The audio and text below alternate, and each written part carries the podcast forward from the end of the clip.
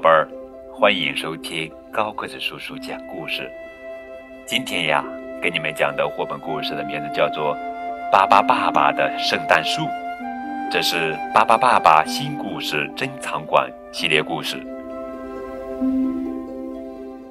圣诞节就快到了，大家在雪地里玩耍，堆雪人，哇，打雪仗。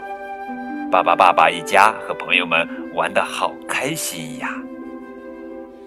孩子们想要一棵圣诞树，巴巴爸爸跑到森林里去找树。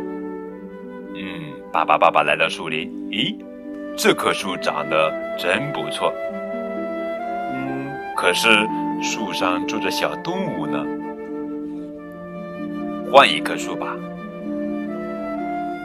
这时候，一只大熊喊道：“不，这棵树不能砍！”大熊接着说：“砍了这些树，动物们就没有家了。”巴巴爸爸想，大熊说的对呀，没有树，动物们要住哪里呢？